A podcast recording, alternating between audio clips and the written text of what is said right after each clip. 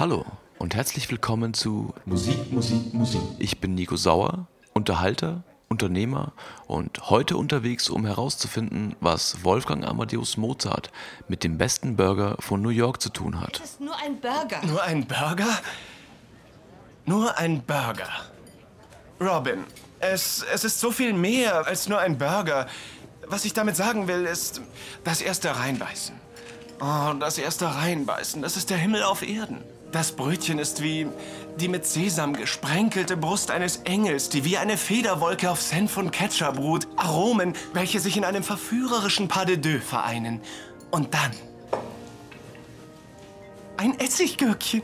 Jawohl, ein verspieltes, winziges Gürkchen. Und dann eine Tomatenscheibe. Ein knackiges Blatt Salat und ähm, ein UFO aus magerem Hackfleisch, das so exquisit in deinem Mund herumwirbelt, zergeht und wiedergeboren wird in einem Feuerwerk von Sanftheit und Nachhaltigkeit. Einfach deliziös.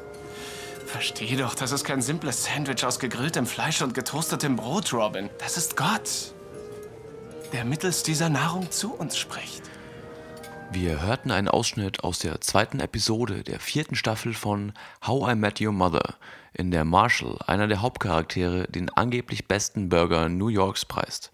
Und im Hintergrund, ziemlich leise, gerade noch hörbar, der Anfang des dritten Satzes, dem Adagio aus Mozarts Serenade Nummer 10, der Gran Partita. Und was hat Mozart mit dem besten Burger New Yorks zu tun? War Mozart jemals in New York? Nein, so viel wissen wir. Und hat es etwas zu bedeuten, dass die Ernennung New Yorks zur Hauptstadt der USA fast mit dem Datum der Uraufführung der Grand Partita zusammenfällt? Vermutlich purer Zufall. Und was hat es mit dem Burger auf sich? Hat Mozart jemals einen Burger gegessen? Hm. Frikadellen und Buletten gehen zurück auf Ende des 17. Jahrhunderts. Mozart ist 1756 geboren. Brot, Käse und sogar ein Essiggürkchen hätte er sicherlich auch noch auftreiben können, aber sind wir hier wirklich auf der richtigen Fährte? Um die Verbindung zwischen New Yorks besten Burger und Mozarts Gran Partita zu verstehen, müssen wir woanders suchen. Wir gehen nach Hollywood, Baby. Zurück ins Jahr 1984. Auf dem Papier sah es nach nichts aus. Der Anfang simpel, beinahe komisch. Nur ein Pulsieren. Fagotte, Wassertherme. Wie eine verrostete Quetschkommode. Und dann, plötzlich, hoch darüber, eine Oboe. Eine kleine Melodie, die sich nicht verändert. Bis sie dann eine Klarinette aufnimmt. Und überleitet in eine Phrase unbeschreiblichen Entzückens. Ah. Nie und nimmer war das die Komposition eines dressierten Affen. Das war Musik, wie ich sie nie vernommen hatte. Erfüllt von einem solchen Verlangen, einem unerfüllbaren Verlangen. Es kam mir vor, als hörte ich die Stimme Gottes. Aber weshalb? Aber weshalb? fragt sich Antonio Salieri, der große Widersacher Mozarts in Milos Formans bekanntem Spielfilm Amadeus. Nach dem Hören der Gran Partita ist er so gerührt, dass er zu Mozarts besessenem, heimlichen Bewunderer wird. Salieri wird gespielt von F. Murray Abraham, einem gestandenen Hollywood-Schurken, bekannt zum Beispiel als Drogengangster Omar Suarez in Scarface, Cyrus Criticus in 13 Geister, als Inquisitor Bernard Guy in Der Name der Rose und als Son A-Anführer Ahtaru Afu in Star Trek Der Aufstand. Das Zitat stammt nicht in Wirklichkeit von der historischen Figur Antonio Salieri. Die reichlich geflügelten und viel zitierten Worte wurden ihm vom Dramatiker Peter Schaefer in den Mund gelegt, der das Drehbuch zu Amadeus geschrieben hat. In Hollywood darf man sowas. Nu fuort nessisch. Was? Nu fuort nessisch. Gnu fort nessisch. Gnu und Und fort drauf drauf? nessisch und drauf geschissen? Du Schweinige! Du Sau! Du Sau!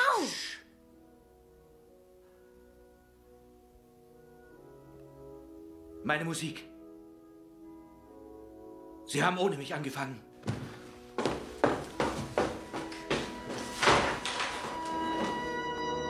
Amadeus prägte ein populäres Verständnis von Mozarts Charakter, das geniale, aber derbe Wunderkind. Und Gerüchte gehen um, er sei zudem ein Hallodri und Frauenheld gewesen. Leider bestätigen recherchierte ein Blick in seine Briefwechsel das nicht gerade. Man hätte es ihm ja gewünscht. Und was hätte Mozart dazu gesagt? Vermutlich oder Ebenfalls aus seinen Briefen wissen wir, dass er gerne auch mal gesagt hat. Oder oder oder oder auch mal aber macht ihn das zu einem Dirty Boy? Oder haben damals nämlich so ziemlich alle und gesagt. Das war Standardvokabular. Genauso wie man heute ständig sagt. Mozart war nicht der unflätige Schürzenjäger, als der in Amadeus dargestellt wird. Im Gegensatz, von Zeitgenossen wurde er eher als unscheinbarer, höflicher junger Mann bezeichnet, insbesondere was seine eigenen Werke anging. Prahlen hörte man ihn so gut wie nie. Aber wie gesagt, Hollywood ist Hollywood. Ein Film über einen höflichen jungen Mann, der in seinem Leben eine einzige Frau liebt und den Rest seiner Zeit über Notenpapier brütet, hätte bestimmt keine 90 Millionen Dollar eingespielt. Das war Mozart. Das! Diese kichernde Kreatur mit der schmutzigen Fantasie, die eben noch auf dem Boden herumgekrochen war. Auch wenn in Hollywood Wirklichkeit und Realismus nur Effekte sind. Weshalb wählen Schaefer und Foreman gerade die Gran Partita? Aber weshalb? Aus 1000 möglichen Kompositionen Mozarts wählen sie ausgerechnet dieses Stück, um zu demonstrieren, wie sich das angeblich rohe, derbe, unflätige Wesen des Komponisten von seiner hohen, himmlischen, von ganz oben herab inspirierten Komposition ablöst. Und der beste Burger von New York? Ist die Szene aus How I Met Your Mother nur eine Anspielung auf Amadeus oder soll die Musik auch hier eine Brücke schlagen und einen Berührungspunkt herstellen zwischen dem Sublimen und Profanen. Die Seele löst sich aus dem Fleisch, das Burger Patty rutscht aus dem Brot und die Essiggurke schwebt davon.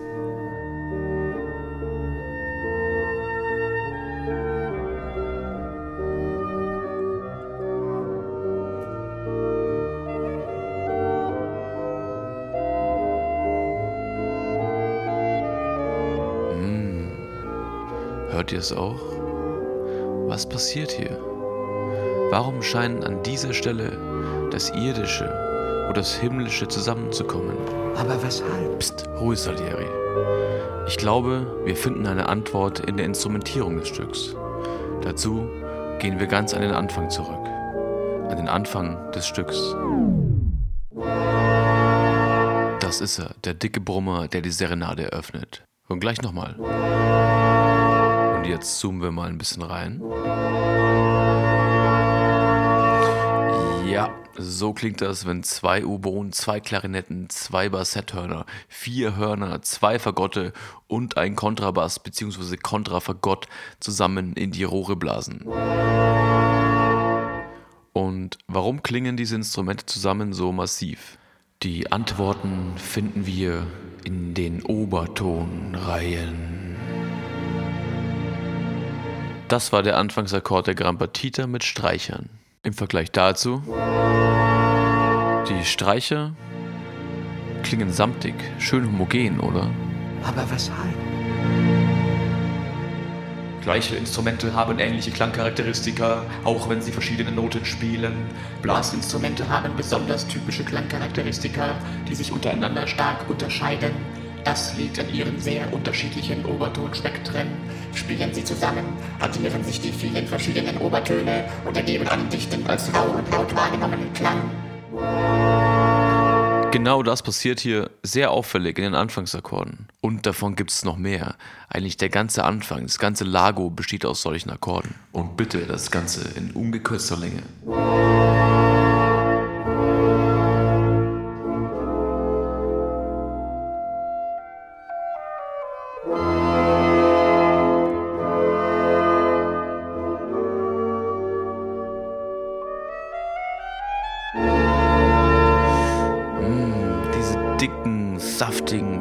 Schmatzenden Akkorde.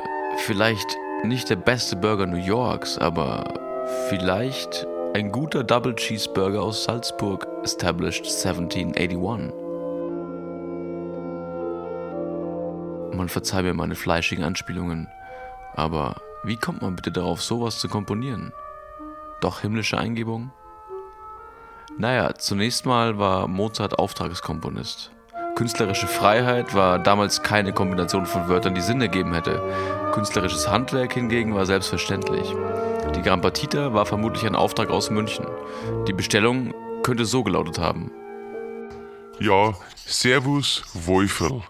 Geh du, mir breicherten fei ein Stickerl für ein Outdoor-Event, wo die Leute schön Sommersitzer kennen. Zum Fressen und Schwatzen, weißt schon. Und falls das Wetter umschlägt, war's auch schön, wenn's nicht gleich der Wind davonblosen tat. Die Musi meine, weißt schon. Dei Toni. Mozart hätte sagen können, Klar, ich hätte da zum Beispiel ein paar Dutzend Stück für Piano. Vielleicht ist da ja was dabei für euch. das hätte dann in etwa so geklungen.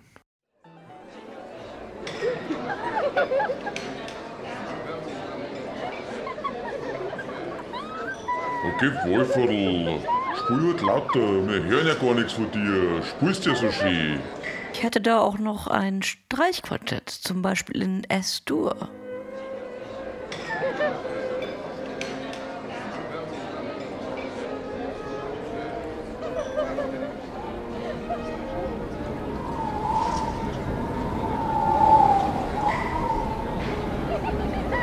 Oh mei, spielst halt lauter, wir hören ja bloß am Windpfeifen.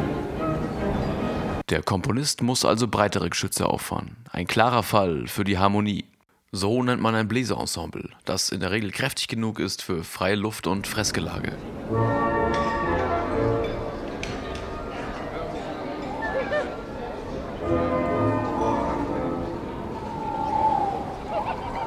Ja, Mozart, Funnig, Funniges, schön weiterspielen.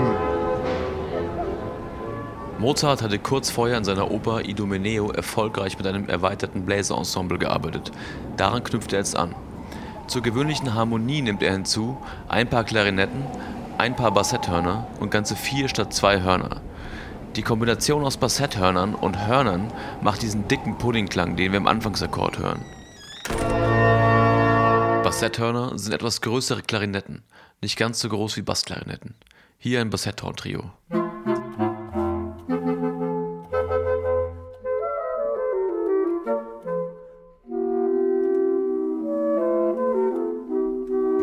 Und hier drei Klarinetten. Die Ähnlichkeit ist deutlich. Der Name Bassetthorn kommt von seiner klanglichen Verwandtschaft zum Horn. Hier die Hörner. Und hier nochmal die Bassetthörner.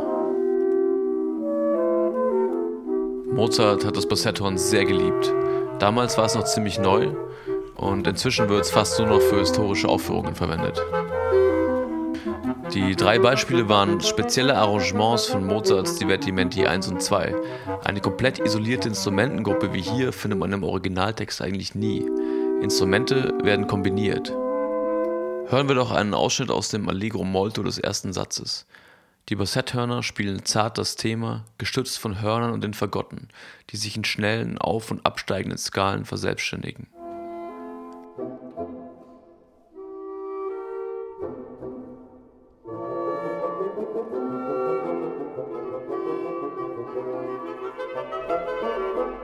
Jetzt übernehmen die Bassetthörner den Part der Fagotte und die beiden Oboen spielen das Thema. Das Ganze gipfelt in überbordenden Tutti-Akkorden und geht über in die leierkastenartige Jahrmarktsmusik des Seitenthemas. Hier treten die Klarinetten hervor. Und dann kommen alle zusammen.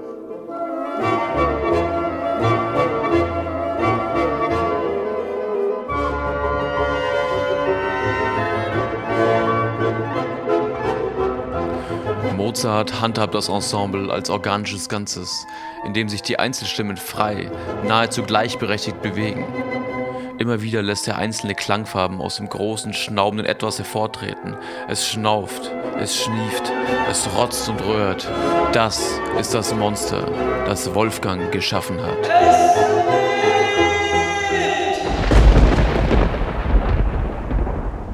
Wenn ich einen Film über Mozart machen würde, dann würde ich ihn nicht als den vom Himmel geküssten Sonderling darstellen, sondern als einen mit okkulten Mächten vertrauten Zauberer.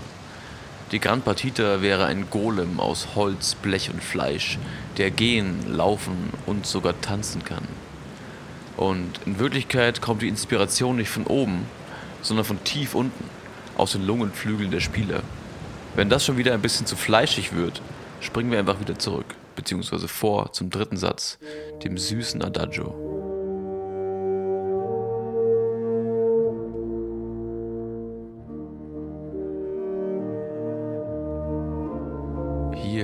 Wieder die pulsierenden Akkorde.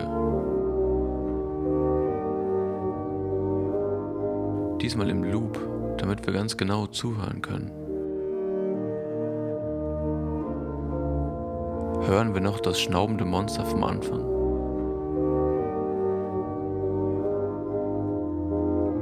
Es ist sehr sanft jetzt. Wesentlich zarter.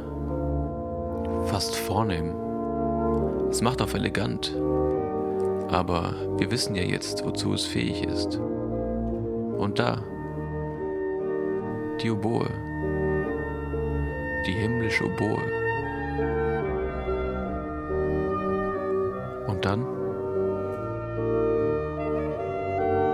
verschmilzt sie in aller Süße mit der Klarinette, Klarinette, Klarinette, Klarinette, Klarinette und wird ganz sachte aufgefangen vom Bassetthorn, Bassetthorn,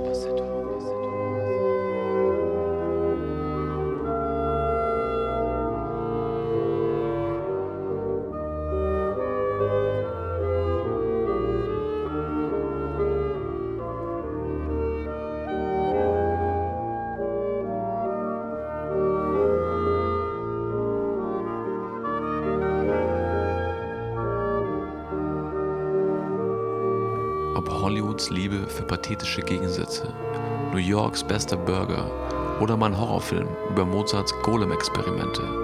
Was bleibt, ist Musik. Musik, die ganz für sich stehen kann, die keine biografischen Spekulationen braucht, die mehr ist als ein Soundtrack und mehr ist als ein nettes Mozart-Divertimento. Die Gran Partite atmet. Sie ist wild, zärtlich und die beste Tänzerin im Club. Sie ist ein gewaltiges Werk voller Gegensätze und jede ihrer 50 Minuten ist es wert, gehört zu werden.